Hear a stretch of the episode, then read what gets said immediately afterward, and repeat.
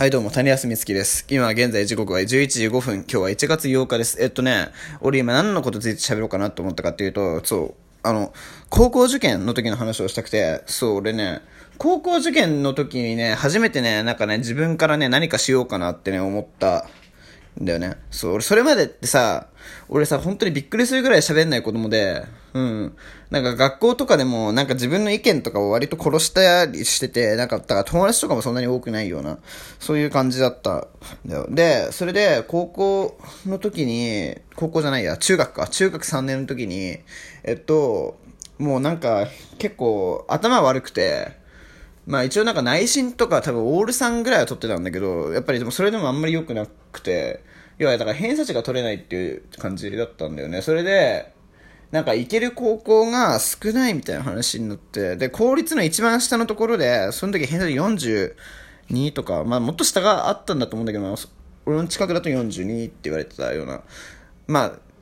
多分さ、そこが最低ではないと思うんだけど、思ってるんだけど、まあでもそこを、ちょっと、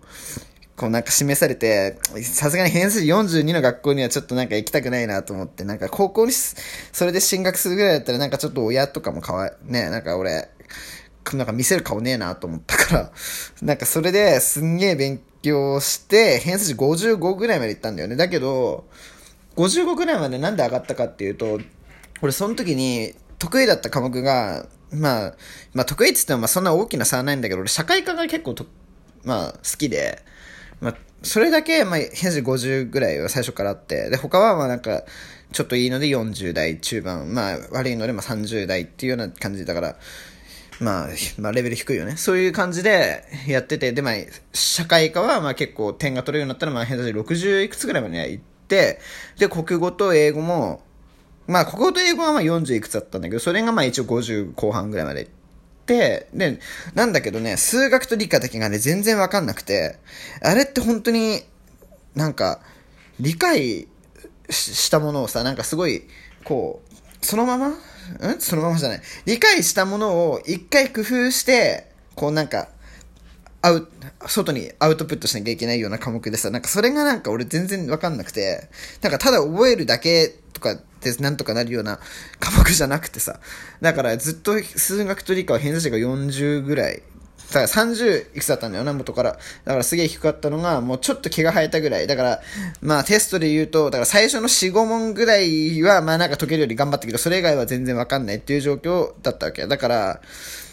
その高校入試の時にね、結局ね、そういうのがね、全部ね、やっぱ分かっちゃうんだろうね。それで、まあなんか分かっちゃったのか、公立の第一志望のところに落ちてて結局私立に行ったんだけど、そう、その時に初めて自分で何かをしたいなって思ってなんか動いたのを覚えてる。だそれでね、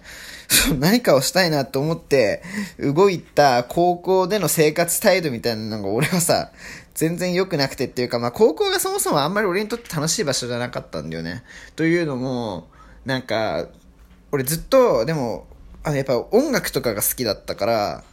音楽っていうかまあ、歌謡曲が俺大好きなんだよ。さっきのさっきっていうか、まあ朝俺グラミー賞の話をさ、してさ、なんかあげたりとか、今度ね、ラジオのやつであげたりしたけど、俺歌謡曲が本当に昔から好きで、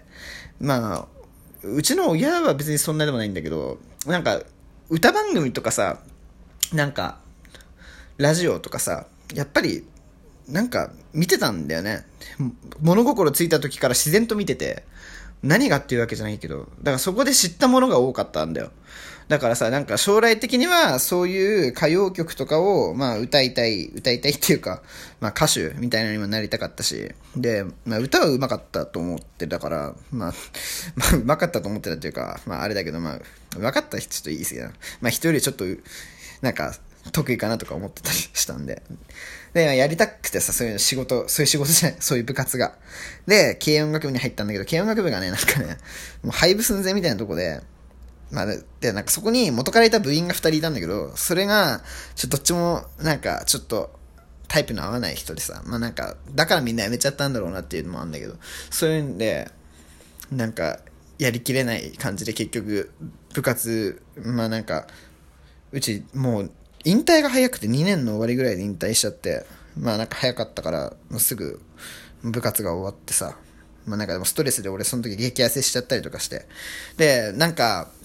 人間関係もうまく構築できなかったんだな、高校の時。まあだからその自分で選んだ場所なのに、あんまりなんかいい経験を得られないっていうのがなんかあってさ。で、まあ、それにはまあいろんな理由があるんだけど、まあ例えば俺中学卒業まで俺何回も転校してて、5回ぐらい転校したんだよ。それで、なんか人間関係の作り方みたいなのがいまいちわかんなかったっていうのもあるんだけど、まあなんかそういうので大変な思いをしててさ。で、なんか選んだ場所とかでもあんま後悔したくないじゃん。でさ、後悔しないようにしたくて、してほしくて、まあ、自分もまあそういう後悔しないような道を歩みたいんだけど、そのためには何したらいいのかっていうとさ、その学校の情報とかさ、前もって調べたりとかさ、いっぱいしなきゃダメだなっていうふうに思ったんだよね。だからさ、例えば俺の本当につまずいた原因はその部活の話もそうだし、まあ普通に授業ついていけなくなったっていうのもある。まあだから高望みすぎたんだよね。だからレベルが上がったことでちょっと自信がついちゃってさ。それで、まあなんか、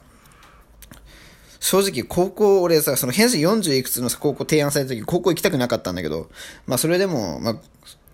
レベルがまあ平均で50いくつぐらいになったから、まあいいとこ行きたいなと思って、ちょっとレベル、上の学校を受けて落ちたっていうのもあるんだよ、公立。まあ、そういうのもあってさ、なんか、やっぱり、己を知ってさ、なんかこう、地に足のついた生活っていうのかな。そういうのをさ、送んなきゃいけないんだな、いけないんだなっていうのを、やっぱり、その、高校ぐらいから、ずっと思ってて、なんかね、そういう風な努力をしていきたいし、またみんなもそういうような生活を送ってほしいななんて思って終わります。意外と喋った。6分45秒。バイバイ。